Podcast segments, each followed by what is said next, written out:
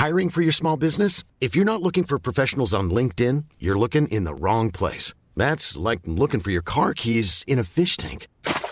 LinkedIn helps you hire professionals you can't find anywhere else, even those who aren't actively searching for a new job but might be open to the perfect role. In a given month, over 70% of LinkedIn users don't even visit other leading job sites. So start looking in the right place. With LinkedIn, you can hire professionals like a professional. Post your free job on linkedin.com slash people today. Hola, mucho gusto. Yo soy el Conde Fabregat y permítanme darle la bienvenida a mi bestiario, el lugar donde monstruos, bestias y criaturas de la ficción, historia, criptozoología y mitología se reúnen como muchísimos muertos regresando a comer con sus familiares, pero solo para entretenerte a ti.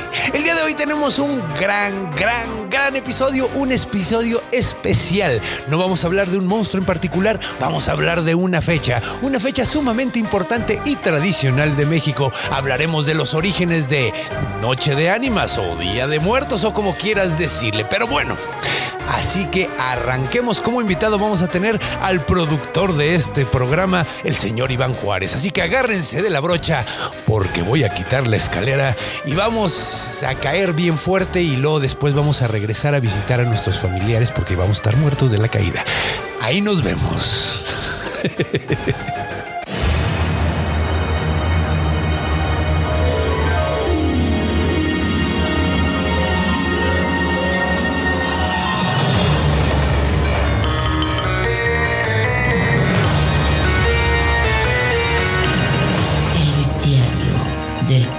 Fabregat.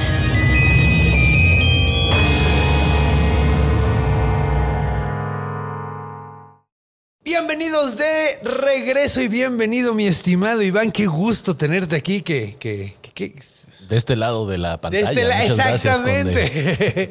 te invité al programa que produces. O sea, te- o sea, solo estás saliendo a cámara, Está digamos. muy padre. Muchas gracias por invitarme en esta ocasión y en esta ocasión tan especial. Con... Sí, no, y además digo, tú fuiste el que inspiró que hiciéramos esto porque fuiste a ver una obra bien chingona y me dijiste, oye, güey, hay que, hay que volver a hablar sobre esto y Fíjate que igual que mucha gente, no sé si sepa, pero yo también produje tipos míticos y hubo un episodio que se hablaba del Día de Muertos. Ajá, Y se ajá, y desmitificaba todo este asunto. Ajá, ajá. Esta obra que vi en, en- en Morelia, que se llama Noche de Ánimas, me generó toda esta onda y creo que es el tema que nos queda muy bien para este día tan especial en México. Sí. Y bueno, ya es un tema mundial, ¿no? Sí, Casi, pues ya es patrimonio eh, intangible. Intangible. de la humanidad según la ONU. Correcto. Entonces, pues bueno, vamos a hablar el día de hoy sobre el- la noche de ánimas, el día de muertos. Nada más quiero dar la bienvenida a todos tus Ay, sí, el compañeros. señor Siriaco les manda saludos.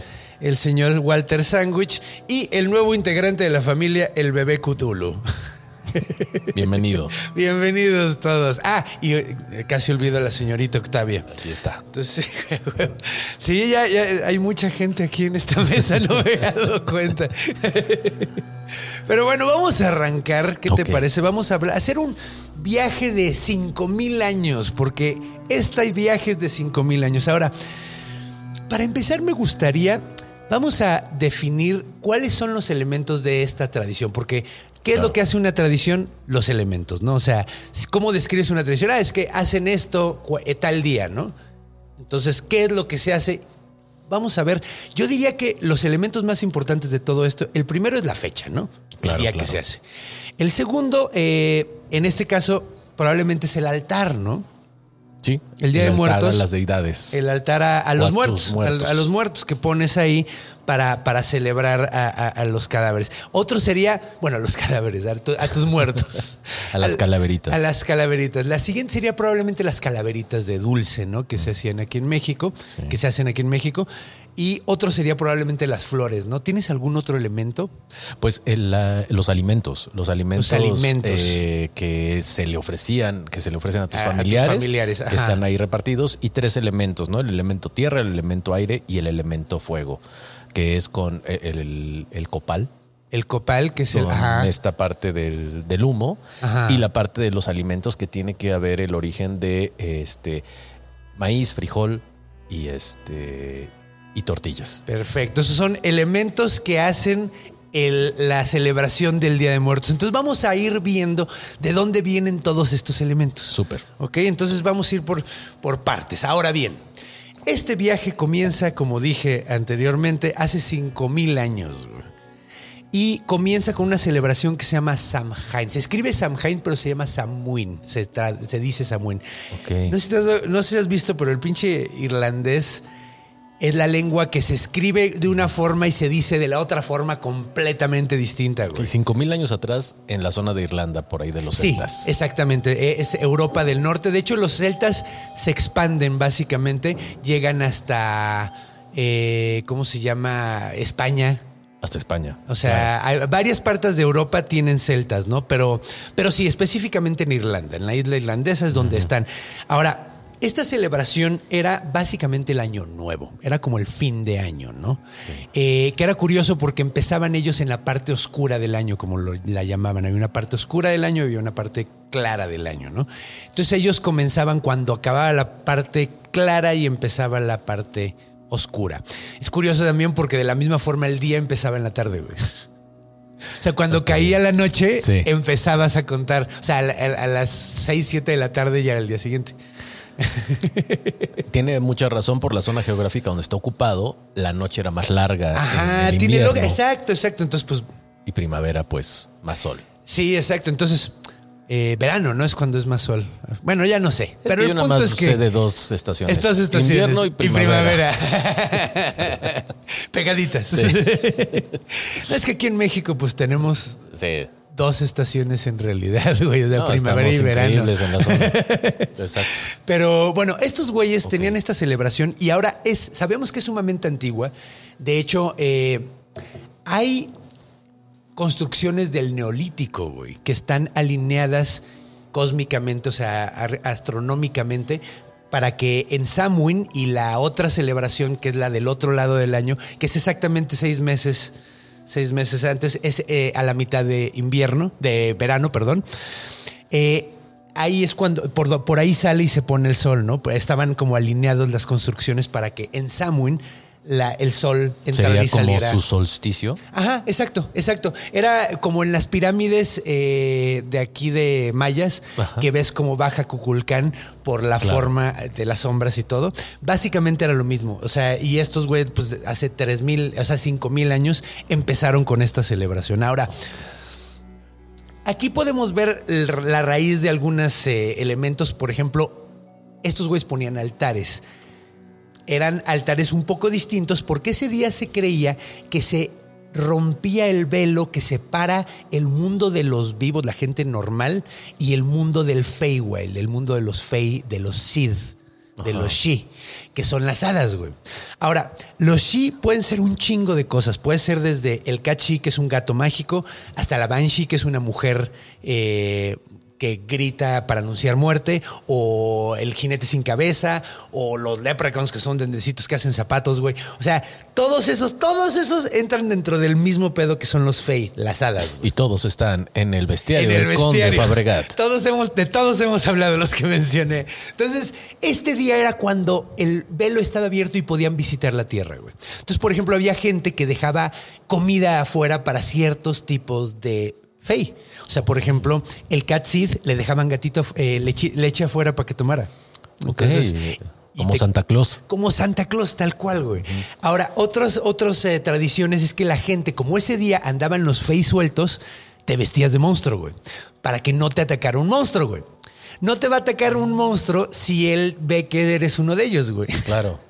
Claro, claro. Tiene toda la. la- esto es anglosajón el pedo. Anglosajón ¿no? sí, no, y estamos hablando que esto tiene raíces antiquísimas, entonces, pues sí, eran como medio cavernícolas. Otra cosa era que la gente llegaba disfrazada de monstruo a la- y como sabían que la gente le daba comida y cosas a los fey, pues llegabas disfrazado y te daban cosas porque eras un fey, güey. Entonces de ahí viene el trick or treat también. Eh, hay quien dice, hay fuentes que dicen que sí, hay fuentes que dicen que no. Eh, ese, ese día también se celebraba un poquito los muertos, sí, porque era el momento del año en que empezaba a morirse todo. Ok. O sea, se caían las hojas, todo se moría, güey. Empezaba a nevar, güey, valía madre. Entonces, tenía lógica celebrar los muertos cuando empezaba a morirse todo. Ahora, hay quien dice que ese día podían regresar los muertos, hay quien dice que no, o sea, depende de la fuente ahora sí. Lo que sí tenemos seguro es que los que venían eran los Fey, o sea, los monstruos. O sea, venían todos los seres mágicos del universo, ese día andaban corriendo por Ahí la estaban tierra. todos. Entonces, lo de los muertos sí hay una relación, pero no es tan fuerte. Hay, hay fuentes que dicen que sí, hay fuentes que dicen que no, básicamente. Ok. Entonces, pues esta celebración pegó con tubo. Básicamente porque hasta el siglo XVI había gente celebrándolo. O sea, duró tanto esa. Duró tanto, güey. Bueno, sigue hasta ahora, pero digamos, ese, e- esa tradición es Es impresionante. antiquísima. De hecho, eh, por el siglo XVI, menciono siglo XVI porque había una celebración que se hacía ese día donde tiraban eh, hidromiel, el mid. Se metían hasta la mitad del agua, tiraban el hidromiel en el agua y le pedían a un dios que les diera una buena pesca, güey, por el resto del año. Entonces, hasta el siglo XVI había, hay, hay- hay registros de que las iglesias les digan, no hagan, no hagan eso, que se van a ir al infierno. Entonces, o sea, para que vean lo duro que pegó, lo, lo arraigado que se quedó esa celebración. Eh, de hecho, también había una onda de que tenías que terminar de cosechar ese día, porque si no terminabas de cosechar todo lo que no habías, habías cosechado, se lo tenías que dejar a la diosa del invierno. güey. Ok. Creo que se llamaba Kadaj. Entonces, eh, ¿Cómo hablas tantos idiomas? eh, hablo, hablo dos y me invento, le hago la mamada en un chingo más bien. Pero bueno, eh, yo creo que Conde ha- habla náhuatl por cómo pronunciar las frases. Ahorita vamos para allá. le echo, le echo muchas ganas, güey, porque estoy orgulloso de mis raíces, pero, Yo también. pero sé muy poquito, desgraciadamente. Pero bueno, pasa muchísimo tiempo con esta celebración y vamos a hacer un salto en el tiempo hasta la siguiente fecha que tiene importancia y nos vamos a ir hasta el siglo, ah, hasta el año 302 después de Cristo. Ok. ¿En dónde? En Roma. Vamos. ¿Ok? En el Imperio Romano. Vamos a hablar de un güey que se llamaba Diocleciano. ¿Ok? Es un emperador. eh, es especialmente famoso porque empezó la gran persecución contra los cristianos, que ha sido la persecución más grande que han tenido los cristianos en toda la historia. Aquí es donde los tiraban los leones, güey, y, y los mataban así. O sea, y que es chistoso Es porque... en esta época donde eh, los cristianos se reconocían por el pescado. Ajá, correcto. exactamente, Que hacía la correcto. forma de la cruz. Exactamente. De hecho, eh, pues es, supuestamente es el momento en donde más mártires se han creado. Bueno, sí, es que sí los mataban bien feo. mano. Y bien culero, güey. Sí, sí, sí. No, no se andaban con mamadas. No, no, no. sí, o sea, si creemos que los aztecas eran despiadados, aguas con los romanos. Sí, ¿eh? sí, sí, sí, sí, sí, sí, sí. Sí, no, o sea, Pero eso sí era para castigo. Los- era para castigo, sí era por odio, güey. Que esto, güey, es que sí, o sea, lo- con los mexicas era una onda religiosa, pero... Pero bueno, el punto es que se hace la, la- la- la matanza más grande que ha habido en la historia de cristianos. eh, y de hecho, a partir de ese momento, en el siglo IV, que es eh, 302, pues es, es- es el inicio del siglo, eh, se empezaron a hacer celebraciones a los mártires, güey. Ahora, no había una ficha fija, güey. Había, o sea, cada, cada lugar como que lo celebraba en una fecha distinta, güey. No, na- nadie, no- nadie lo celebraba así, no, la iglesia no había dicho tal, este día tal, ¿no? Entonces vamos a saltar ahora hasta el siglo VIII, güey, que es donde se instituye la fecha del primero de noviembre. Primero de noviembre, no el segundo, el, El primero. primero. Ahora, eh, lo instituye el Papa Gregorio III, güey, que pues es, es un papa ahí medio guerrero que se madreó con los lombardos, güey. Los lombardos eran unos güeyes germánicos que llegaron hasta Italia, güey, que es muy chistoso porque lombardo significa barba larga, güey. Ok. Eso está muy chistoso. Era Qué todo un pueblo, los barbalargas, güey. Ajá. Entonces, También en esa época todavía eh, se diferenciaba muy bien a los, a los salvajes por ser pelirrojos. sí, y barbones, No, güey. y O sea, y, porque se, se dejaban mucho pelo, güey. Claro. los más civilizados, güey. Nos Los que le llamaban paganos, ¿no? Los paganos, sí, sí, sí, básicamente. Y de hecho, eso contra el paganismo de los lombardos fue lo que estuvo pegando, básicamente. Y te digo, llegaron hasta Italia, güey. Entonces, pues los, los tenía ya al ladito, güey. Entonces. Mira, y ahí se quedó la región lombarda. Ajá, exacto, güey. Exacta, exactamente. Que es el norte de, de, de que nadie Italia. quiere de los italianos son los que les hacen el feo. Sí, de hecho. Así. Pero hacen la mejor pizza. Dicen. De hecho. Ahora bien, Siglo IX. Vamos a pasarnos a un siglo después. Ah, tengo Un siglo que. después. Un siglo después. Déjame, déjame eh, aclarar un poquito porque me clavé con, con los lombardos. güey. Sí. Eh, Gregorio la instituye el primero de noviembre. Sin embargo, esta celebración se hace la celebración de todos los santos, pues, para celebrar a todos estos eh, mártires. Sí. Y solo se celebra en Roma, en la ciudad de Roma. Solamente, güey. O sea, ya está, está instituido ahí ya la iglesia católica, güey. Entonces, es una celebración eclesiástica que básicamente no se hace ninguna tradición. Se dice misa, se recuerda, o sea, de- debe haber cierta liturgia específica para esa celebración, pero era lo único que se hacía. No se hacía absolutamente nada más. No había que, que fiesta, no había absolutamente nada. Nada que ver con los muertos, más que los muertos estos que de la persecución de lo- todos los mártires Todos estos católicos, bueno, mártires. cristianos más bien. Ajá, cristianos, porque todavía no eran No católicos. eran católicos. Pero bueno, pasamos, vámonos ahora sí un siglo después, güey. Siglo IX. Siglo IX. Y nos vamos a ir de Roma a Inglaterra. Aquí es donde se empieza a celebrar por primera vez fuera de Roma, güey. Debido a la influencia de un güey que se llamaba Alcuin. O Alwin. Algo así. Ajá, sí. No, Al- Al- Alwin. Alwin Alwin, güey, ahí. Alwin era básicamente un académico cabroncísimo. Dicen que en su momento era el hombre más sabio de, de- de- de la región. De hecho, fue muy importante para el renacimiento, pa- para un renacimiento de la zona, básicamente, en el siglo IX. Renacimiento, porque el chido es hasta el siglo XVI. Pero eh, supuestamente este güey eh, empezó a decir que se... creen que él fue el que hizo la influencia porque quería bajarle la importancia y fuerza a la celebración de Samhain, que pues en Inglaterra, güey, Claro. con los irlandeses ahí al lado, Es súper fuerte. pegó súper fuerte. En Inglaterra todo el mundo lo celebraba, era como una eh, celebración agraria de, de cosecha. Entonces, él para quitarle, restarle fuerza a esa celebración, empieza a eh, celebrar en esa zona el Día de Todos los Santos. Lo fusiona, Y lo fusiona, básicamente. Y ahí es donde empiezan a ver como pues, cierta fusión. Ahí es donde nace el Halloween famoso, Ah. porque eh, Samhain se celebra, eh, es un calendario lunar. Entonces es la última luna llena de esa fecha. Ok. O sea, es la, es la luna llena de, es- de alrededor de esa fecha. Entonces cambia de día porque pues no concuerdan el calendario gregoriano con el con ese. Entonces, sí, como los, los festejos eh, eh, de Mexicas. Semana Santa que se ándale. utiliza la luna. ah, exactamente. Ah, yo no sabía que era referencia. la luna. Con Sí, se usa razón es como con la referencia. luna, güey. Con razón, eso explica por qué Sí. lo mueven cada año. Exacto. Bienvenido al siglo IX. sí, pues básicamente aquí fue lo que trataron de hacer. O sea, bueno, hicieron eh, como. eh, lo- ya estaba como instituido como el 31 de octubre, porque normalmente caía como por esas fechas. Y lo convierten en la víspera del Día de Todos los Santos, All Hallows Eve. Halloween. Oh, mira. Entonces de ahí viene la palabra Halloween, que La es la no víspera del Día de Todos los Santos. Me sorprendió mucho. Sí, por eso ya no se llama Samhain, porque originalmente se llamaba Samhain, pero lo cambiaron a por la influencia del de, eh, el, el cristianismo en Inglaterra. En Inglaterra. Ahora, en el resto de, eh, de Europa nadie lo celebra, güey. Y hasta ahorita no hemos visto ninguna, nada que tenga que ver con, con la tradición que hemos hablado. No está ni la fecha, ni el altar, ni las calaveritas, ni las flores, ni la comida, ni, no, no está nada de lo que hemos hablado.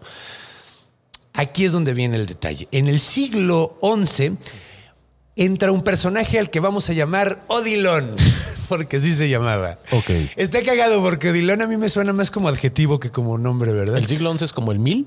Eh, sí, exacto. Siglo XI es mil, exactamente. En, esta, se- eh, en, este, en este siglo, Odilon, que era el abad de Cluny, eh, que Cluny era una abadía muy, donde había, o sea, muy importante en Francia, güey. Y de hecho hasta hay, hasta hay restaurantes que se llaman así. Pero básicamente era donde había muchísimos intelectuales en, de Francia como que se iban para allá. Era como, como el MIT, güey, del siglo XI, güey. Ahí Odilon propone que se haga la celebración en el resto de Europa. ¿Cómo la propone?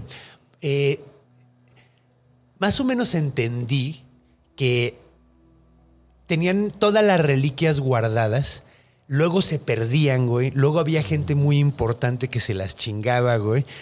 Eh, entonces, para evitar eso, decidió hacer esta celebración donde sacaban las reliquias al pueblo para que la gente las pudiera ver, güey, y estuvieran más en- en- en- involucrados y, y nadie dijera, bueno, no, pues ahora sí ya no me la puedo chingar porque Claro. se van a poner bien pendejos, güey. Básicamente esa, esa fue la razón y lo que hacían era, el primero sacaban las reliquias. Ahora, ¿qué es una reliquia, güey? Vamos a explicarlo específicamente. Claro. Cachos, cachos del cadáver de un, de un santo. De un O santo. sea, y hay en tres niveles. El nivel, el nivel tercero es algo que tocó el santo. Ajá, güey. el sí, segundo sí, sí. nivel es ropa o algo que tenga el santo. Y el primer nivel es partes de su un cuerpo. cacho literalmente, sí, o sea, siguen conservándose varias reliquias en todas las capillas y lugares religiosos. hay, hay uno súper, ay, es que me estoy tratando de acordar de quién es ese cráneo. Hay un cráneo muy famoso que está envuelto en oro, güey, así súper cabrón, güey. Y así nació. no, pues, güey, o sea, es, es, es, es el, es que no me acuerdo de qué santo es, pero es Bueno, es lo loco de esto es que la gente se peleaba en las capillas. O sea, las capillas era como las pequeñas mezquitas, eh, haciendo la, la comparación de Ajá. las partes cristianas, las, las iglesias pequeñas. Sí. Varias, varios lugares decían que tenían el, el manto de Cristo. Sí, sí, sí. De hecho, hay una reliquia que creo que es una pluma del Espíritu Santo. Pero lo que quería decir del origen de ese nombre es que el manto de Cristo eh, Ah. lo decían en, en italiano y era la capa. Entonces era la capela. La capela de Cristo era así. Entonces se le llamó Ah, capillas a los mira, distintos eso lugares. no lo sabía, güey. porque había tantos, este, ¿cómo se llama? Mantos de Cristo en toda Europa que, bueno, ya habían podido Sí, cubrir hay- muchos Cristos. güey. Creo que en Italia hay una huella de Jesús, güey. Es que hay un montón O de sea, cosas que dices, wow. O sea, Hay prepucios, hay, hay, hay de todo, hay sangre, hay, hay, hay el, Pedazos el de vaho, hueso. la respiración, güey, un suspiro El de un santo, suspiro. güey. Ajá. Ajá. O sea, que lo metieron en una botellita cuando el güey se está quebrando, Sí. güey. Así de, güey, eso es mórbido y no mamadas, güey. muy cabrón. Eh, Pero sí, tienes toda la razón. Eso de, de- de mostrar las reliquias sigue esa tradición hasta el día de hoy. y inicia con esto. Mm. Aquí inicia. Eh, Odilon, la, la- eh, eh, ahora, está, pega muy cabrón esta celebración en el resto de Europa, te digo, nada que ver con Samuel. Eh, pega en el resto de Europa porque esta celebración sustituía el peregr- peregrinaje. Ves que tenías, si eres, si eres cristiano católico, Claro. una de las de los sacramentos que tenías que hacer era ir a una, una peregrinación, güey. Sí. No me acuerdo si era al año, güey. Creo que era en tu vida, ¿no? Más bien. Este era, era muy similar a lo que, se te- lo que hacen los, Los los, árabes, musulmanes, los sí, que van musulmanes, a- a que la- tienen que ir a la mezquita de ¿Cómo se llama? La Meca. a la Meca, correcto. Básicamente, o sea, te- entonces si tú ibas cada año a, a- a esto, ya no tenías que hacer la. Sí, de ahí tiene que ver que la gente jalaba, bueno, los cristianos jalaban más este adeptos, de no decir este, pa- porque tenían sus eh, reliquias. Entonces, Sí. eso te Llamaba mucho la atención. digamos. No, y además ese pedo también era, si tú rezabas frente a una reliquia, era como si le pusieras un multiplicador, güey, a tu, a tu, re- a tu rezo, güey. O sea, vale cinco veces más, Claro. güey. O sea, este Ave María valió como 50 veces Marías cuando te, hubiera valido uno. Exactamente. Es un es un micrófono. megáfono para que, para que te escuchen allá arriba. Exacto. También era como una onda de que supuestamente entre más rezabas podías tú evitar tiempo en el purgatorio o evitarle a alguien más tiempo en el purgatorio. O sea, era una celebración muy religiosa, güey. eh, o sea, muy exclusivamente de ese pedo. Y estaba muy enfocada a eh, las, las reliquias, güey. Claro. Ahora, ahí viene lo interesante, güey. De aquí vienen los altares, güey. Resulta que la gente iba a rezar, güey, y en su casa ponía un altarcito donde ponía a un eh, a su santo favorito, güey. Su santo predilecto. Ahora, con la popularización de la fiesta empezó a haber una tradición muy curiosa donde la gente hacía reliquias, huesitos, cráneos con el nombre del santo y lo vendían afuera en la celebración, güey. Entonces tú ibas y pasabas y podías comprar tu cráneo de San, de ta- San Agustín, güey, y, y venía Agustín, el nombre del santo, o comprabas un huesito en la, la tibia de tal santo, güey. Sí, se podía, o sea, podía ser el hueso de lo que fuera, pero ya tenía esta interpretación de que era de Y era ese de dulce, santo. güey. Ok. Eran de dulce. De hecho. Ah, de dulce. De dulce, güey. Eran, estaban hechos de dulce. De hecho, eh, en Italia se llamaban frutti di morte. Frutti di morte. Frutti di morte. Entonces, el frutti di morte, tú llegabas, lo comprabas en la, afuera de la iglesia, te lo llevabas y lo ponías en tu altar para el santo, güey. Órale. Entonces, ahí es la primera vez donde vemos el altar con comida, güey. Siglo XI, güey. Ok. Entonces, ahí es donde vemos que la primera, o sea, esto no fue luego, luego en el siglo XI. Yo creo que fue, fue a través del tiempo, a final de cuentas, las tradiciones son orgánicas, Claro. van transformándose, van creciéndose, van, van agregándose cosas, ¿no? Ahora vamos a hacer un salto. Ya tenemos, ya tenemos la primera mención de un altar, güey. Ya tenemos la primera mención de un hueso comestible, güey. Claro. De que nos convertimos en osteófagos un día al año. Año mil. Año, año mil. Por ahí. Ahora, vamos a hacer un salto a un momento de la historia que a mí se me hace sumamente interesante. Vamos a saltar al siglo XIV, güey. Siglo. XIV. Siglo XIV. ¿Qué pasa en el siglo XIV?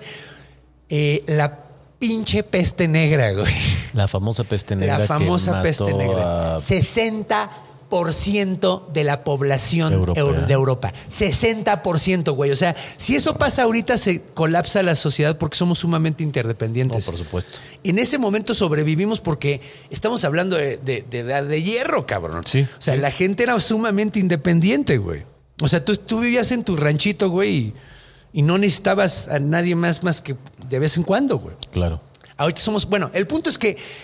Además es súper chistoso porque ¿sabes cómo arrancó todo el desmadre? ¿De la peste negra? No. Gracias a los mongoles, cabrón. ¿Cómo fue eso? Esto está loquísimo. Hacen una invasión los mongoles a una ciudad. No recuerdo el nombre de la ciudad, güey. Pero les dan en su madre, les entregan su culo en bandeja a los, a los, a los mongoles, güey. Ok. Y ellos se quedan afuera súper emputados y dicen, ¿sabes qué, güey? Traía, había, eh, había gente enferma de peste entre ellos, güey. Ok. Entonces lo que hicieron fue los cadáveres, güey, los pusieron en una catapulta y los empezaron a aventar adentro de la ciudad, güey. O sea, como kamikazes. Como kamikaze, o sea, era, era las pri- la- el primer ataque biológico de la historia, güey. El primer ataque biológico de la historia. Aventaron, aventaron en catapultas los cadáveres inflamados, güey. Entonces, cuando caían explotaban, cabrón. Entonces, güey, fue un pedo así súper brutal, güey. Y de ahí viene todo. O sea, las, o sea de, de- de Asia es de donde viene originalmente la peste. La peste. Ahora, ¿por qué se llama peste bubónica? Por los bubones. Vamos a hablar un poquito de esto porque a mí me viaja cabroncísimo el- las enfermedades, sobre todo esta, güey, porque la cantidad de arte, la cantidad de cosas que, que- que- que generó esta pandemia, güey. Sí, la tecnología que se avanzó a través de esa peste, se Mil perdieron cosas, muchas vidas. Se perdió muchísimo. Pero se avanzó en la medicina donde no se trataba la medicina de manera científica. Sí, de hecho, pues es que todavía, güey, todavía fue un rato, güey, porque estos güeyes creían que se, se pegaba todas las enfermedades a través de lo que llamaban ellos el miasma, güey. El miasma era un olor, básicamente. Entonces ellos creían si tú olías algo desagradable te ibas a enfermar de eso. Claro, claro, pero fue tal la pandemia que sucedió, las muertes, que tenía que haber gente que... De ahí son las famosas máscaras. Sí, sí, sí. De ¿No? hecho, la razón de las máscaras es que ponían pétalos de rosas, güey, pétalos, y ponían flores y hierbas adentro del pico para que no olieran el miasma, güey. No es que quisieran parecer buitres, que lo parecían, güey. O sea, en realidad era, era como ponerse un chingo de, de buffer de algo que olía rico, güey. Pero ah, empezó a funcionar porque eso hacía que hubiera una pequeña protección. Sí, fue. eh, eh, Era un viaje, porque además, otra cosa súper loca es que hay dos tipos de peste bubónica. Ok. La primera es la, la. Ay, es que no sé el término científico, pero básicamente es una de contacto y es una pulmonar. La de contacto es eh, donde vienen los bubones. ¿Qué son los bubones? Son como bolas que te salen en las axilas, en las ingles, güey. Eh, son eh, nudos linfáticos inflamados a madres y empiezan a, a supurar, güey, literalmente sangre. Es una cosa sumamente dolorosa, sumamente horrible. Si te da esa madre, o sea, güey, si te da en la piel, verga, güey, va, eh, la cosa más sufrible del mundo. Sin embargo, puede que sobrevivas. Ok. La pulmonar, te llamabas. Se acabó. Ok. Si a la gente le daba pulmonar y era, era, era imposible que alguien sobreviviera, güey. Imposible, güey. Si te daba pulmonar, no sobrevivías. Punto, güey. Entonces, pues bueno, eh, hay, hay obras súper interesantes de la época. Hay una que es de mis favoritos que se llama El Triunfo de la Muerte, que es de Bruegel, el viejo. que es un cuadro enorme donde ves un chingo de cadáveres llevándose a los vivos, güey. Es como un campo de batalla donde cadáveres están matando vivos, güey. Está basado en, En esa época. en esa época, güey. Era lo que estaba sintiendo la gente, güey. Era lo que recordaba de esa época, güey. Ahora bien, después de este pinche momento tan pinche espantoso, güey, obviamente la gente quedó bien tocada, güey. Quedó bien dañada, quedó bien, bien emocionalmente bien dada en la verga. Claro. Entonces, la Iglesia Católica decide hacer una celebración nueva justo el día después de Todos los Santos que se llama Los Fieles Difuntos, güey. ¿Ok? Entonces, esta celebración era para recordar a los muertos que se habían ido durante esta peste de la chingada y a todos los demás muertos, ¿no? Claro. Básicamente. Ahora, de ahí viene la celebración del día, do- día 2 de noviembre que tiene una relación sumamente estrecha con la muerte y además ya tenías tu altar para tu santo. Ajá. Con tu santo favorito, pues ale- agrégale a tu tío, a tu, a tu prima y a todos los que se murieron. Claro. Entonces, ahí es donde empieza a haber una como unión de, de- de dejarle comida a los muertos. güey En Europa. en Europa. Entonces, este, este altar que se vuelve del santo y de los, y de los difuntos, güey, ya tiene comida, entonces empieza a ver como esa relación, es la primera vez donde empieza a ver esa como relación entre, entre el altar, comida y los muertos, güey. Ok. Ok, Entonces, ahí es donde se vuelve esta celebración, en- se empieza a hacer bastante, eh, pues, importantona en, en Europa. eh, va perdiendo muchísimo, mu- muchísima fuerza. Sin embargo, cuando llegan los españoles a México, que es en el siglo XVI, es sumamente importante esta, esta fiesta, güey. Entonces, los españoles las traen con ellos, güey. Ahora, vamos a ver, vamos a hablar un poquito de, de- de la cosmogonía, güey, de los pueblos prehispánicos, ¿no? Porque llegan los españoles con esta celebración, ya vimos de dónde vienen todos estos detalles. Eh, ahora vamos a ver qué era lo que pensaban de la muerte diferentes pueblos, ¿no? Claro, eh, como que a veces hablamos mucho de la cosmogonía de los pueblos prehispánicos sin eh, detenernos a decir qué es cosmogonía. De- de- tienes toda la razón. pues la cosmogonía es como la forma de ver el mundo, la forma en la que crees que funciona el mundo físico y metafísico. Eh, incluye religión, la forma en la que te comportas. O sea, es la cosmogonía, es como ves todo el mundo, ¿no? Básicamente. Correcto. Entonces, ¿cómo veían, eh, cuál era la relación de la, con la muerte con- de, los, muer- de, de- de los pueblos prehispánicos? Porque muchas, mucho se habla de la, de la relación con la muerte. Es curioso porque, pues ahora sí que depende de la cultura. Vamos a empezar con los purépechas. Que Los también, purépechas. Los purépechas. Los purépechas que eh, les llamaron los españoles los tarascos. tarascos, Que es incorrecto. De hecho, Hay, no. hay una anécdota que mucha gente debe de saber, ¿no? Que, que tarasco quiere decir eh, fuereño. Fuereño, exactamente. Y ellos pensaron que era su nombre de, de etnia. Sí, no, pues güey, es como Campeche, que es eh, serpientes y cucarachas, güey. Y garrapatas, perdón. Claro, yo creo que eh, lo que podría ser más eh, símil es ver a un youtuber gringo hablando en Oaxaca y dar la interpretación que le dicen los otros sin entenderse nada más con señas. Sí. Supongo que es un poquito Completamente, así. ¿no? no, pero todavía peor, güey, porque estos, o sea, es así, pero, pero, pon- o sea, Sí. dale cocaína porque, o sea, güey, o sea, no mames, o sea, aquí era primer contacto de que la primera vez que veo un güero, la primera vez que veo güey, Por o sea, supuesto. estaba bien loco, güey, estaba bien, bien loco, güey. Por supuesto. Entonces, eh, pues, Hay cosmovisiones eh, que conocen muy bien, que la cosmovisión del mundo azteca. la- los mexicas hemos hablado mucho de Se ha hablado sí. mucho. La cosmovisión del mundo maya, eh, que fueron mil años antes de, de Sí. este, de este momento, también tiene varios, el Chivalba tiene varios Sí, niveles. sí, pues mira, empecemos por los purépechas, porque los purépechas probablemente son los que más pensamos, o sea, son los que probablemente tienen más influencia sobre la, la- la fiesta de Día de Muertos, probablemente. Probablemente. Porque eh, ahorita vamos a explicar, porque hay muy buenas razones para eso, pero bueno, vamos a ver un poquito de ellos. Vale. Eh, Nota, nota, los purépechas nunca fueron conquistados por los No. mexicas, nunca. nunca. Entonces sus tradiciones fueron completamente. De hecho, es la única vez que los mexicas han perdido contra los purépechas. Sí, no, podía, no, no pudieron con No. ellos, güey. Y de hecho, los mexicas podían con todo el mundo, güey. O sea, tenían, tenían a todo mundo dominado y dándoles Exacto. tributo, güey. Pero estos güeyes no eran ningunos pendejos, Exacto. digamos, güey. Eh, Bueno, los purépechas creían en un mundo ah, en tres, tres lugares, básicamente. En su cosmogonía estaba el cielo, que eran nueve cielos, eso estaba muy curioso. Estaba la tierra y estaba eh, el subsuelo, ¿no? El inframundo. Ahora, esto está muy bonito. El cielo se llamaba Avándaro. o Avándaro. Donde Ajá. tocaban un Donde rock todo tocaba el el tri.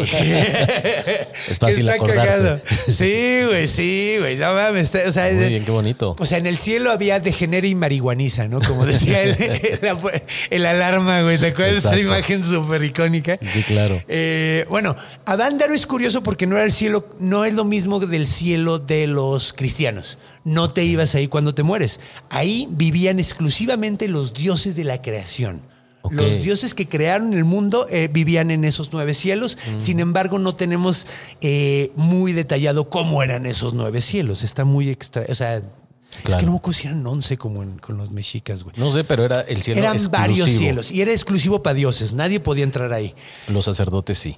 No, no, no, no, no. Los nadie. sacerdotes sí podían a- a- acceder. ¿A poco? Solamente los sacerdotes de, de ahí que te digo que te- eran los únicos Ah, que los que podían- fumaban. Solo podían fumar. Ah, ok, ok. Sí, sí, sí, es lo único. Ok, Quizás me equivoque y, y nos pueden. Sí, si alguien en sabe, estaría chido porque uno, uno no puede saber todo. Exacto. Estamos haciendo lo mejor por investigar lo más chido, pero uno la caga. Exacto. Somos humanos. pero sí, el punto es que en Avándaro no era, no era como el cielo de los, de los cristianos. O sea, no era un lugar de recompensa. El lugar de recompensa era el infierno. O el, o el inframundo. Inframundo. Digamos inframundo, sí, porque infierno no tiene nada que ver. Sí. El inframundo se llamaba. eh, se me fue el nombre completamente. Eh, Pátzcuaro. Puta, ¿cómo se me fue el nombre? No sé. Pátzcuaro. Se acuerda de Pátzcuaro. cosas rarísimas, pero cosas- de Páscuaro no. Pinche memoria selectiva de la chingada. Pátzcuaro, exactamente. El lago de Pátzcuaro, la ciudad de Pátzcuaro, todo tiene que ver con el inframundo. Ahora, Ahí es donde tiene la razón de ser la parte de la palabra cosmogonía. Regularmente las religiones prehispánicas, las religiones eh, o las naciones prehispánicas tenían una cosmogonía donde relacionaban lugares físicos con lugares, eh, Sí. la entrada a otros lugares. otros lugares, sí. Y los cristianos más bien es como pasar otro, a otra si te dimensión. morías y pasabas a otra dimensión. Algo así. Sí, es, es como curioso porque también los mexicas tenían un dios, eh, una diosa que se comía Tlaltecutli, que se comía los cadáveres y ella era como eh, la forma en la que trascendías al siguiente nivel para ir al Mictlán. Entonces, sí, es como, e, era, era como curioso, es muy sí. interesante. Ahora, eh, supuestamente este lugar, este infierno, este inframundo que se llamaba Pátzcuaro, era un lugar relacionado con la oscuridad. Era oscuridad total, sin embargo, no era algo negativo. güey. Claro. Era pura felicidad. El, Pát- eh, el Pátzcuaro era la pura buena onda. Era un inframundo donde no veías el sol nunca, pero te la pasabas de huevos. De hecho, el nombre de Pátzcuaro me lo habías dicho hace rato. Ajá. ¿Cuál era? Eh, la ciudad de Pátzcuaro en sí se llama eh, originalmente Tzacapu Amacotín Pátzcuaro, que significa donde están las piedras en la entrada donde se hace la negrura. El Uf. paraíso. Uf. Está bien lindo, güey. Qué bonito. Sí, entonces I'm Sandra, and I'm just the professional your small business was looking for. But you didn't hire me because you didn't use LinkedIn jobs. LinkedIn has professionals you can't find anywhere else, including those who aren't actively looking for a new job but might be open to the perfect role, like me. In a given month, over 70% of LinkedIn users don't visit other leading job sites. So if you're not looking on LinkedIn, you'll miss out on great candidates like Sandra. Start hiring professionals like a professional. Post your free job on linkedin.com/people today. Eh, de hecho, la- el lago de Pátzcuaro era básicamente la puerta al infierno, güey. Así como los mexicas también creían que había cavernas por las que podías entrar al Mictlán, también lo creían los griegos, curiosamente. Claro. Podías entrar al Hades a través de ciertas cavernas. Eh, el camino de entrar a, a- a esta tierra de los muertos era a través del agua. Y es que es una zona muy lacustre, tiene mucha lógica. Sí, la, la zona, esa zona específica de Michoacán, hay ojos de agua, nacimientos de agua. eh, toda esa zona es un lugar hermoso y, y de, de mucha vegetación y muy, muy rica en, en comestibles. Y es que esa era la onda, o sea, ellos creían que todos esos ojos de agua eran puertas hacia el saca- eh, hacia, hacia, hacia el Pátzcuaro. Pues cómo no. Entonces, y está de poca madre. Entonces, cómo había una relación sumamente importante del agua con la muerte. Eh, otra cosa muy curiosa. En Uruapan, alrededor, hay un parque donde puedes llegar y hay un nacimiento de agua. Uruapan es donde cruzas para la isla de Janitzio A o por el huevo. lago de Pátzcuaro. Sí, güey. De hecho, yo he tomado agua de ojo de agua. Yo también. Y es sabe bien rico, güey. Sí, o sea, pues es agua, ¿no? A final de cuentas. Pero me regañaron y me dijeron, güey, no voy a tener amibas esa madre. Y yo, ¡no me importa! No, ahí, ahí incluso te piden que la tomes directo de- del, del manantial donde sale. Sí, pues de hecho yo la tomé. Ay, es que no me acuerdo dónde era, pero era por Veracruz, güey. Otra zona llena de mucha agua. Sí, no, y, pre- y precioso, güey. En la zona, estaba por la zona de bosque selvático, güey. y puta, Es que es una cosa preciosa. Qué bonito es México. Sí. Pero bueno, el punto, el punto, el punto es que, eh, de hecho, hay una historia muy curiosa de cuando los españoles llegan a dominar a los, a los purépechas. eh, el rey o el tlatoani, o como quieras decirle, el líder de, de- se llamaba el Cazonzi. El sí.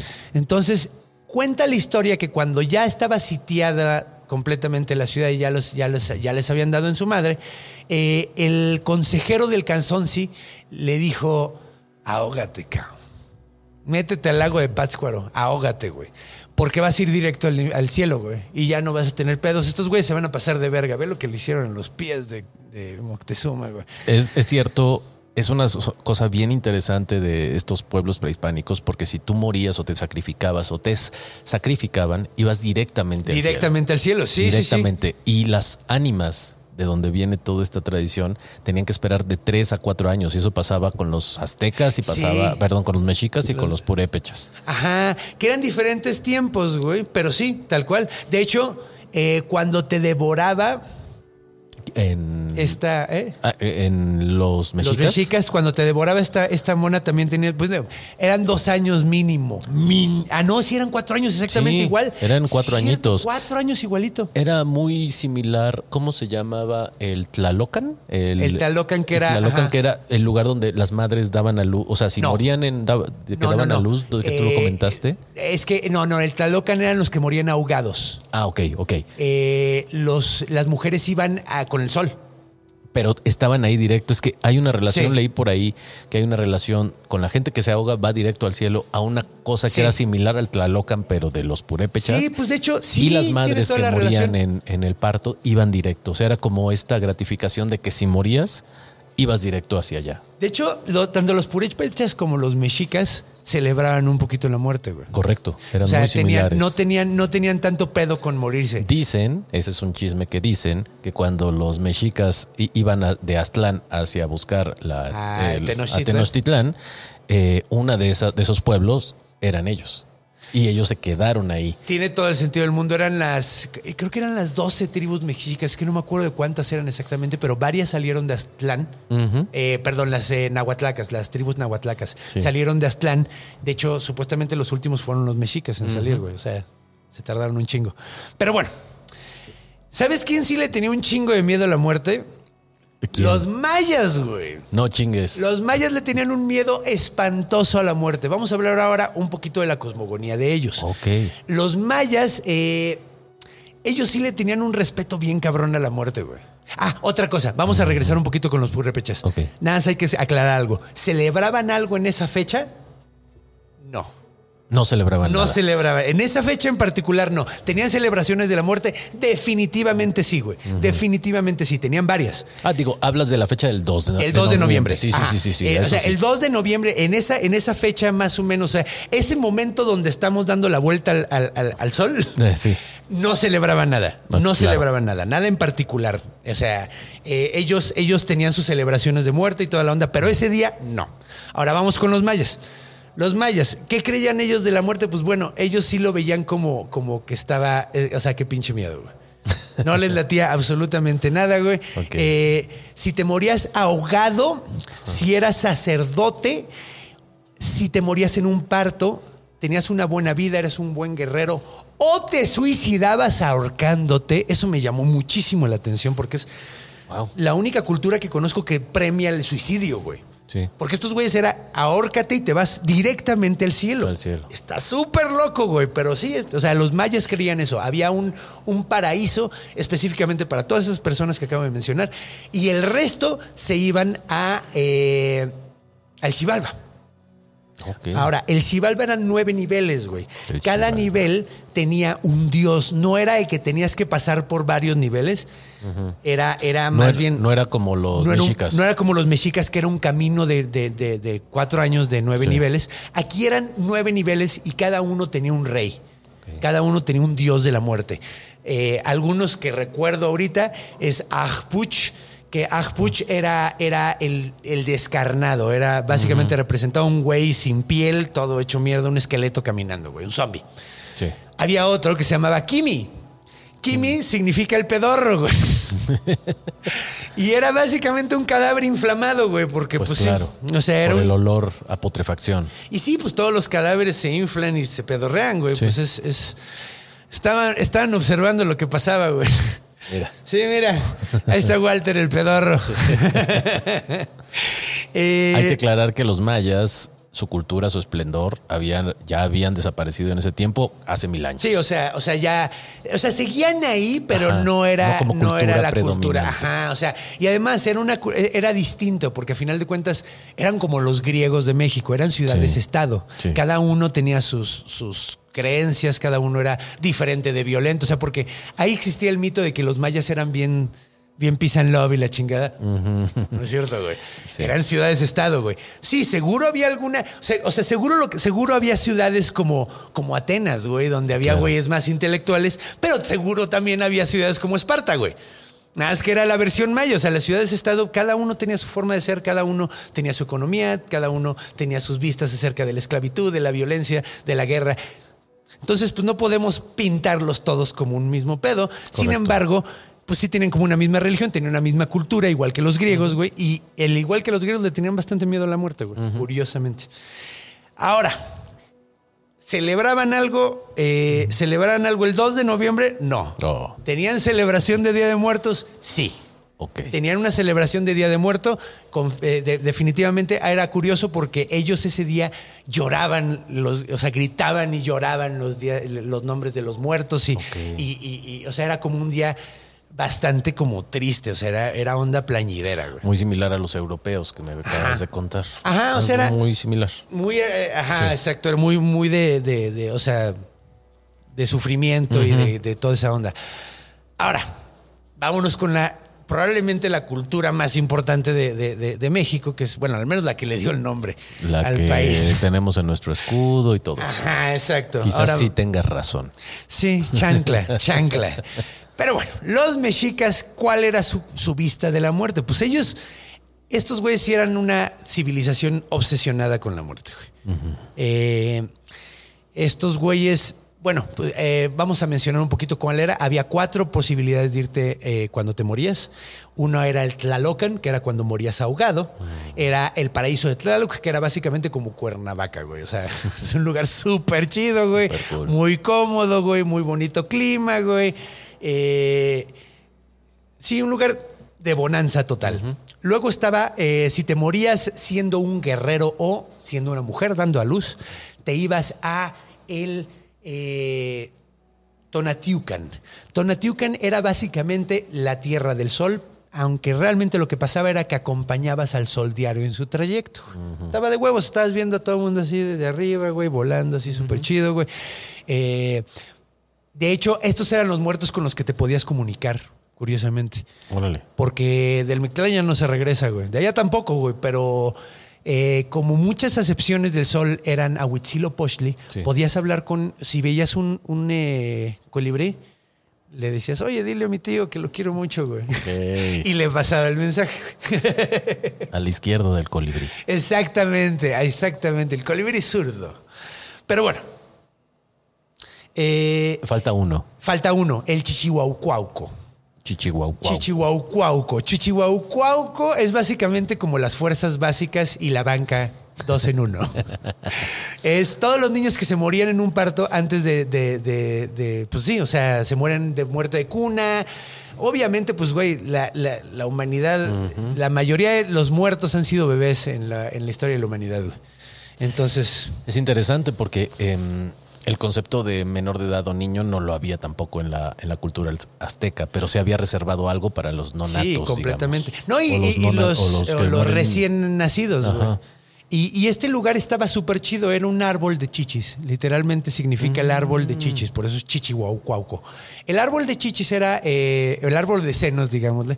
Era, eh, eh, veamos, eh, era- imagínate un árbol con un chingo de frutas, pero acá abajo de cada, o sea, cada fruta es color carne y tiene un pezón abajo.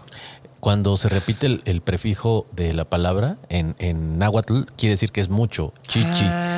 Por eso Popocatépetl es el cerro que humea. Humea El un chingo. Popo Y el chichihuaucuauco. Ah, mira, eso no lo sabía, a huevo. Por náhuatl. A huevo, mira, ¿ves? Tú, Sí. tú sabes más que yo. Nahuatlaca. Pero eh, sí, pues el chichihuaucuauco era básicamente el lugar este de frutas, Ajá. donde y, y- y en cada fruta, en cada chichi que está colgada ahí, había un uno colgado, un bebé colgado así, agarrando el pezón. Colgado como los perritos cuando los agarras con una Pues es cuerda. una imagen muy bonita. Es una la imagen neta, muy linda, es güey. o sea, tierna. todos los bebés. Y supuestamente, cuando se acabe este sol, Ajá. ellos van a. Están como de reservas. Para Están- entrar en para entrar en el siguiente. sol, güey. Van a ser las almas del siguiente sol. Vaya. Porque supuestamente el final de este sol que estamos viviendo ahorita, el sol del movimiento, va a ser sumamente violento, güey. Sumamente violento. Eh, de hecho, va a haber temblores cabroncísimos y va a haber las tzitzimimes, que son mujeres calavera que van a venir a devorarnos vivos. Ok. Entonces se va a poner hardcore, entonces van, van a necesitar almas nuevas para, para el Ay. siguiente sol, güey. No, y ojalá haya la guerra Ay, nuclear ya que para ya que. venga. no, toco madera. Sí. Ahora, los mexicas tenían celebración de Día de Muertos. No tenían un día. ¡Tenían 40! 40. Literalmente 40 días. Eh, el calendario de los mexicas está separado en veintenas. Son eh, 20 días, o sea, en, en periodos de 20 días. Sí. Había dos veintenas dedicadas a la muerte. Entonces, eh, es curioso porque cada una se celebraba de distinta forma. Eh, había uno que se llamaba el Tlaxochimaco, que era la pequeña fuerte, eh, fiesta de las muertes. De- Otra vez. la pequeña, dije bien el náhuatl y el español fue el que la cagué. Sí, no, estás de poca madre. Con... Eh, el Tlaxochimaco es la pequeña fiesta de los muertos. Ahora, en esta fiesta es donde se ponían flores, como el cempasúchil, y se ofrendaban al dios Huitzilopochtli. Entonces, ya encontramos una de las tradiciones Que está ahí. que está ahí, que es completamente, eh, eh, o sea, la de las flores del cempasúchil, todo eso, eso sí es mexica, güey. Sí, eso sí es 100% mexica, güey. Ok. Eh, y eran la primera veintena, ¿ok? En la segunda veintena se llamaba el Xocotl Huetzi, que era la gran fiesta de los muertos, que era cuando caían los frutos. De hecho, de, eh, en, en la primera veintena ponían un tronco en el templo mayor con un chorro de flores y en esta segunda veintena lo tiraban, güey. No, sé, no sé cómo. Debe haber estado bien verga la celebración. Seguro la estoy sobresimplificando, cabroncísimo, güey. Bueno. Pero básicamente hacían esas cosas. Entonces, eh, las fiestas de los mexicas eran impresionantes, güey. O sea, eran. O sea, hay que imaginarlas con la arquitectura que había en esta ciudad, güey, antes de que llegaran. Y el número de personas que existía Eran en México Tenochtitlán. Chingo, güey. Eran un chingo. Sí, sí, sí. Entonces eran celebraciones impresionantes. Toda la pinche ciudad había que a Copal, güey. Había, había sacrificios. Sin embargo, pues no había, pues no había altares, no había celebración. Sí había un día de la segunda veintena donde todos se subían al techo de sus casas y empezaban a gritar el nombre de sus muertos. Llamaban a sus muertos. No esperaban que regresaran, simplemente era como una celebración de recordar, güey, a los muertos. Sí. Eh, ahora, el Tlaxochimaco y el Xocotl Huetzi coincide con las fechas. Bueno, eh, tenemos dos fuentes para saber el calendario. Uno es Fray Bernardino de Sagún y el otro es Durán, ¿no? Que son básicamente eh, pues, dos Cronistas. sacerdotes, dos cronistas. Eh, entonces vamos a ver. Según Bernardino de Sagún, eh, era del ju- 12 de julio, que era, empezaba la primera de las veintenas, y la segunda veintena terminaba en agosto 20. Ok. Ni puto cerca. No, no, nada cerca. Ok, bueno, pero, pero Durán tiene las fechas un poquito movidas más para enfrente. A lo mejor aquí, güey. A ver, espérame. Eh, de agosto 8, que es cuando empieza la pequeña fiesta de los muertos, a septiembre 16. No, valió verga. Tampoco. Ni cerca, güey. Entonces, como podemos ver, no hay ninguna relación en cuanto a fecha. En cuanto a fecha. Claro, En claro. cuanto a fecha. Entonces, bueno, ¿qué es lo que sucede? ¿Qué es lo que yo creo firmemente que sucede? Todos estos pueblos tenían celebraciones de muerte, güey. Cuando llegan los españoles, imponen su religión, imponen sus tradiciones, eh, los pueblos originarios, en lugar de eliminar sus tradiciones, simplemente las cambian de día. Entonces, si estos pendejos están celebrando a sus muertos el 2 de noviembre, ok, hago yo mi celebración el 2 de noviembre. No me pasa nada si la cambio, pero sí me pasa eh, si no la hago. Claro, claro, claro. Tiene Gracias. todo el sentido. O sea, la neta, la neta, o sea, sí me voy a sentir muy mal de no honrar a mis muertos, Sí. pero si lo cambio de día vale verga.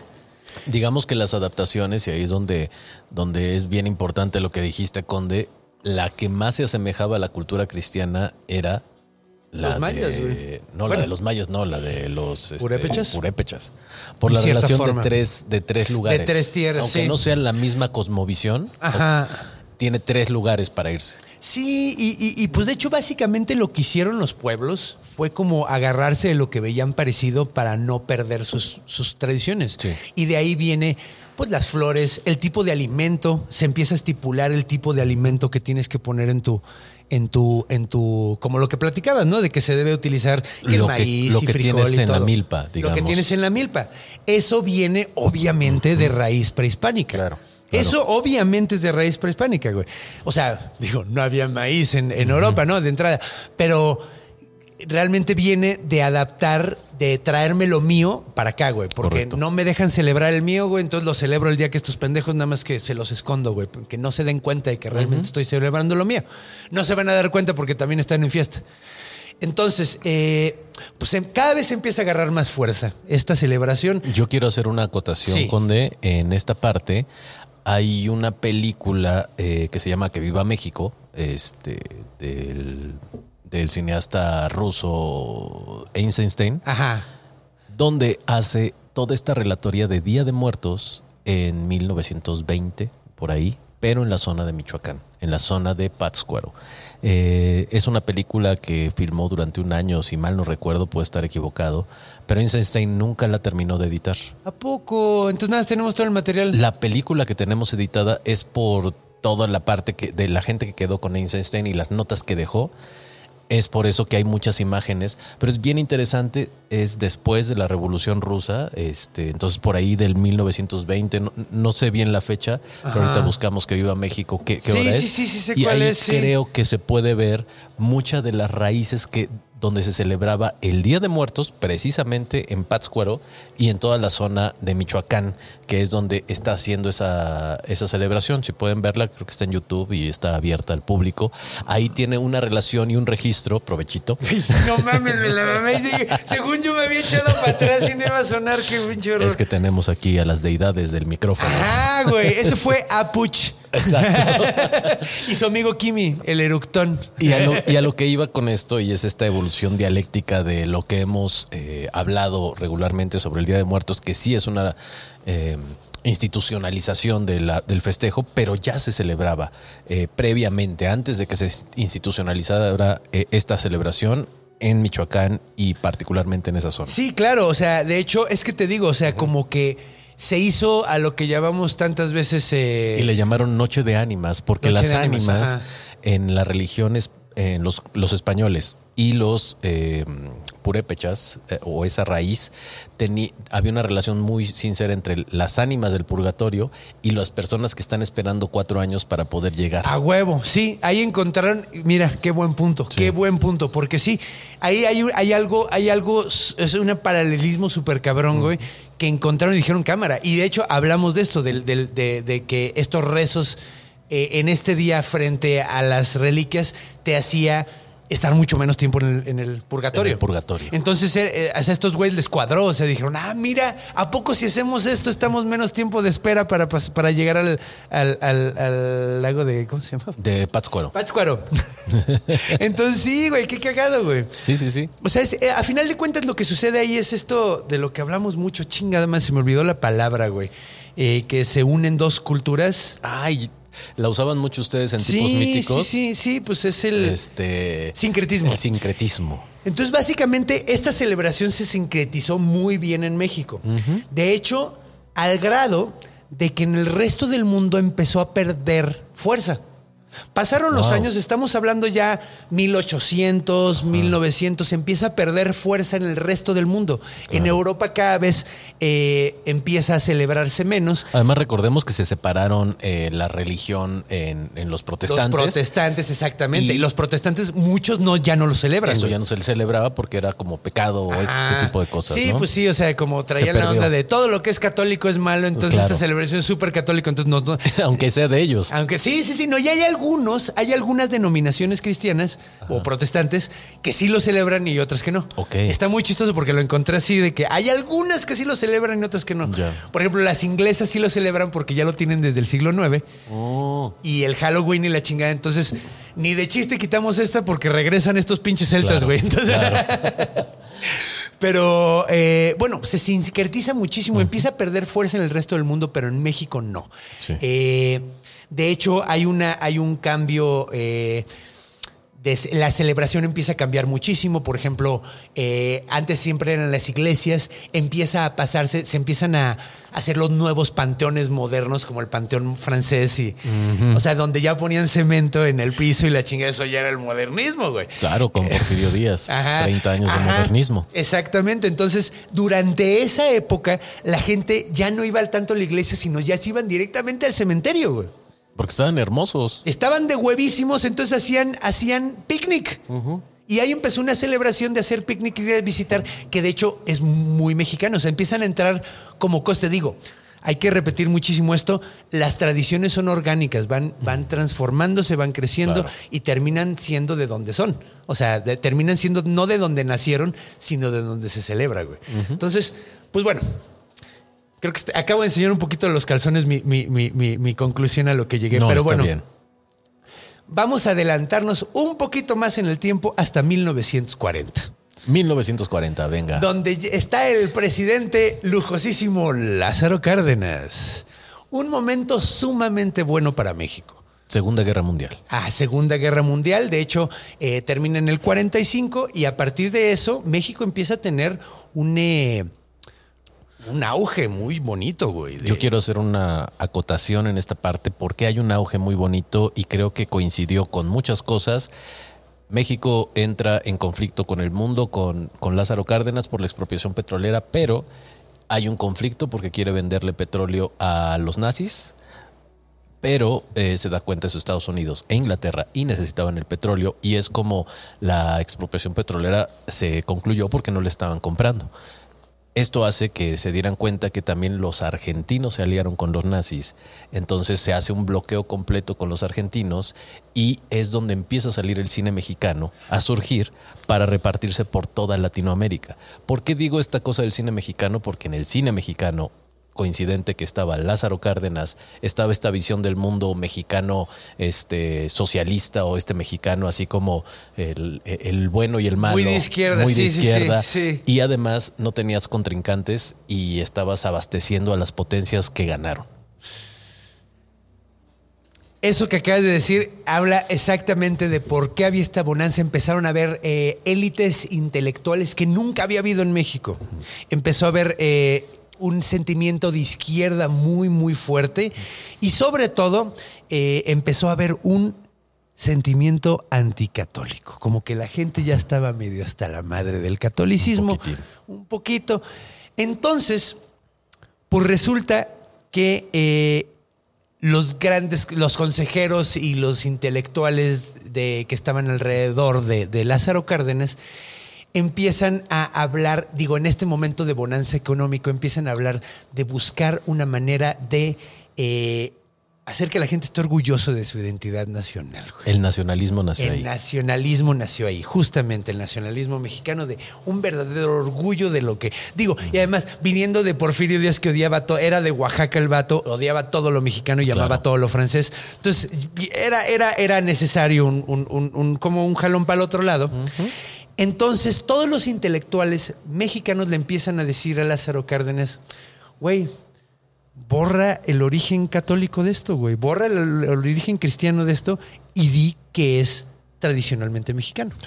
Hay que acotar que ocho años antes Lázaro Cárdenas fue gobernador de Michoacán Ajá. Y él nació en Michoacán.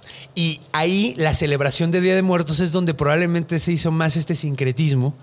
Eh, por eso hablamos primero de los purépechas. eh, donde se hace más este sincretismo, donde hay más elementos eh, prehispánicos dentro de la celebración. Entonces, pues él lo había visto, él lo había vivido desde morro, dijo, pues sí jala, güey. A Exacto. huevo que jala.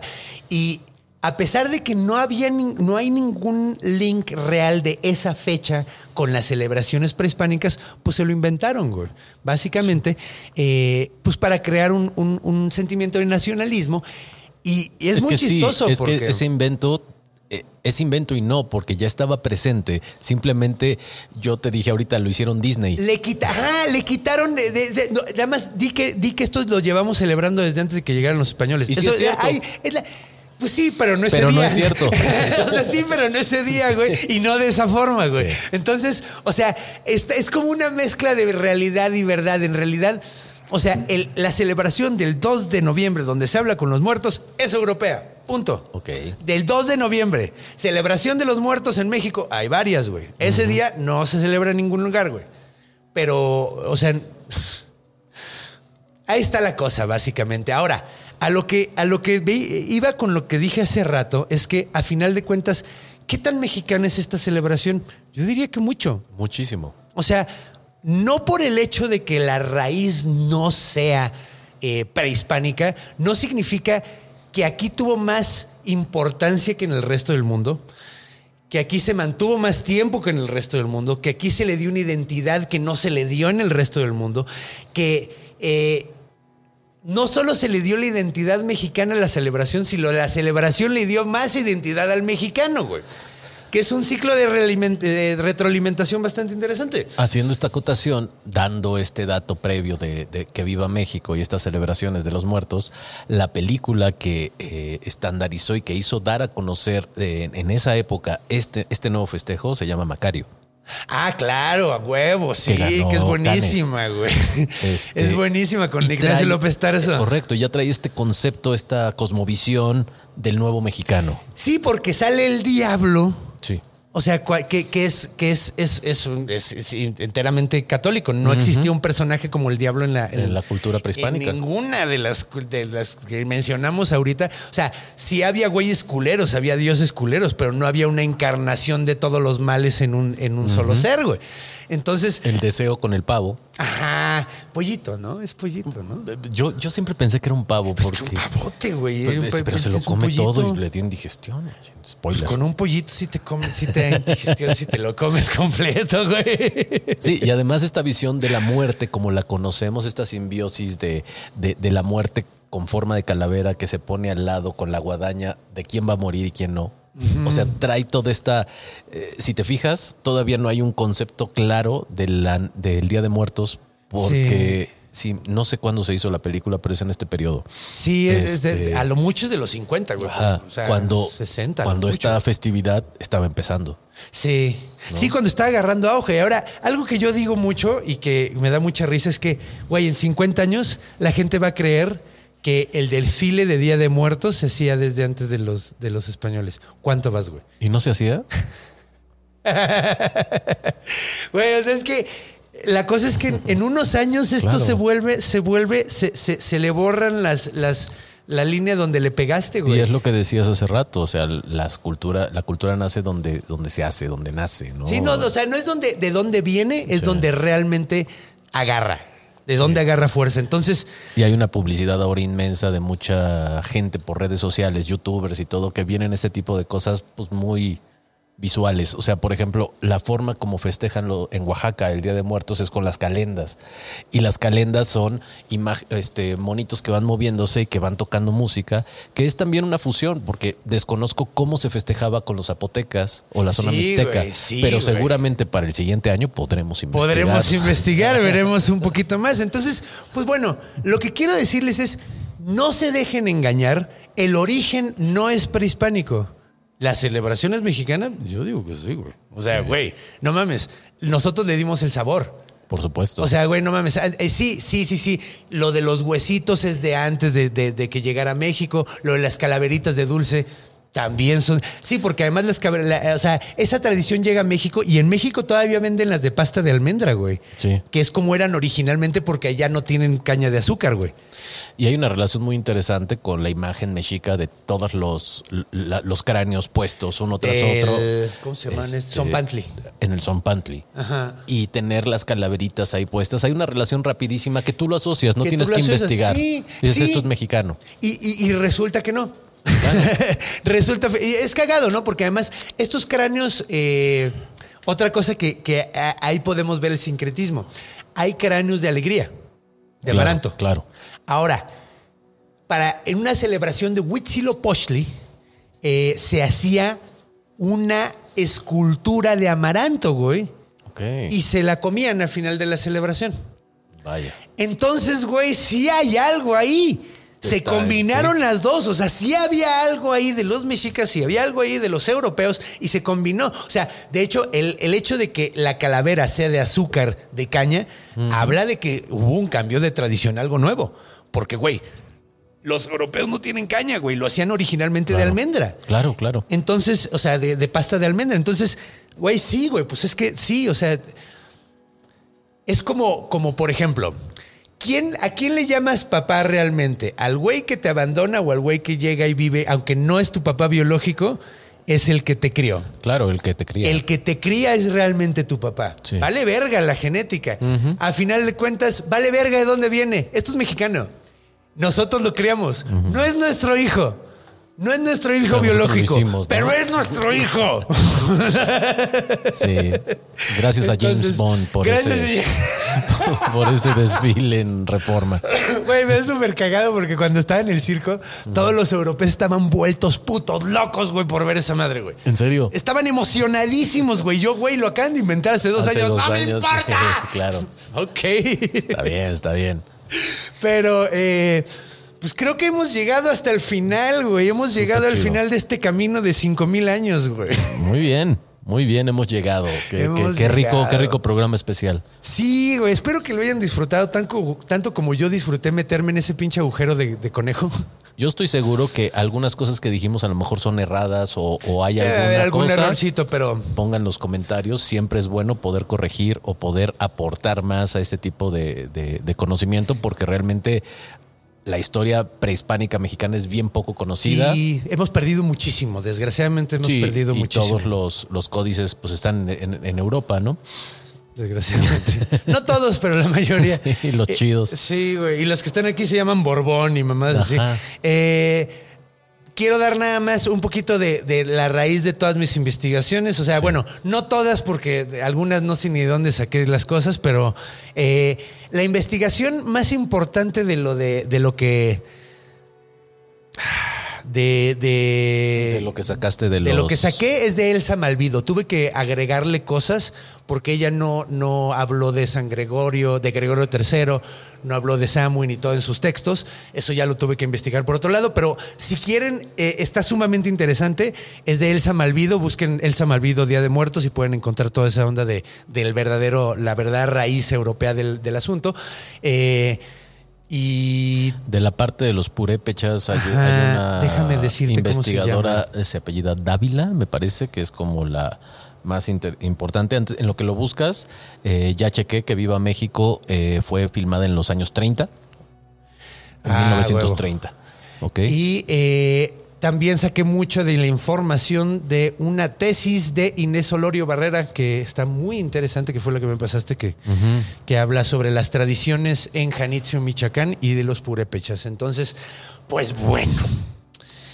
Este fue un viaje muy interesante de dónde viene, de dónde viene eh, eh, esta, esta muy bonita tradición. Y pues muchas gracias, mi Ivancito, por, No, hombre, por hacerme compañía en este gran episodio. No, a todo dar. A mí me encanta platicar porque así fue como empezó este proyecto. Alguna vez platicábamos cuando yo iba manejando y platicábamos Sí, horas de cosas. Sí, güey, fuimos a un show, güey. De hecho, sí, Sí, me acuerdo, sí. estuvo súper chido. Súper chido. Pues bueno, pues muchas gracias, carnalito. Ha sido un verdadero gusto y pues muchas gracias a todos ustedes por estar aquí. Eh, espero que pasen un excelente Día de Muertos. Recuerden, esta celebración es nuestra, así que celébrala como tú quieras y ámala como tú quieras, güey. Y haz tu, eh, ¿cómo se llama? Tu altar como tú quieras y pásatela de huevos, güey. Eh, enorgullécete de lo que tenemos. Entonces, eh, finalmente, pues bueno. Recuerden, como siempre, pues denle su dedito para arriba, suscríbanse, compartan todas esas ondas buena onda ¿Te de puedo las hacer redes un sociales. comentario, Conde? Sí, Antes de que claro. nos vayamos, les recomiendo. Yo estrené una serie en Ay, sí es cierto, güey. Quería, quería que habláramos Sí, de sí, eso, sí, se me fue el un pedo. poquitín. Este, ábreme la toma, por favor, porque ya nos íbamos a ir. Nada más rapidísimo. Eh, hace 15 días estrenamos una serie en VIX que se llama Los Exorcistas. Fue una investigación de exorcistas católicos mexicanos, casi un año de, investigación y de trabajo. El episodio 1 lo pueden ver gratis en VIX. Los demás, pues ya si se quieren suscribir por 7 días, véanlo. De verdad está súper interesante. Esto que hablamos hace ratito de las reliquias y el, ni, y el nivel, todo eso, fue parte de esa investigación y hablar con un montón de sacerdotes. Y en propia voz de los sacerdotes hablan de sus experiencias exorcísticas. Está bastante interesante. Y sé, y sé que sí hay algo que, güey, a mí, o sea, a mí me maman esos temas. Estoy seguro de que a todos los bestias también les van a encantar. Recuerden, los exorcistas, está súper chido. Los VIX en VIX y el primero está gratis. No lo olviden. Ahora sí. Ver, Gracias, Conde. Y sabía que se me olvidaba algo, güey. Sabía que se me olvidaba algo. Pero bueno, ahora sí. Ahora sí, recuerden todas esas ondas de, de buena onda. Tenemos el fan club ahí en Facebook y toda la onda. Suscríbanse, le dedito, para arriba, todo el pedo. Y recuerden que primero, antes que nada, los quiero un chingo. Y por segundo, cuando vayan a cruzar la calle, volteen a los dos lados de la calle. Cuando vayan a hacer pipí en la noche, muevan la cortina de la regadera. Cuando vayan a dormir, se vean abajo de la cama porque los monstruos están en todos lados, especialmente este día, porque están en nuestra imaginación. Nos vemos la semana que viene, los a monstruos.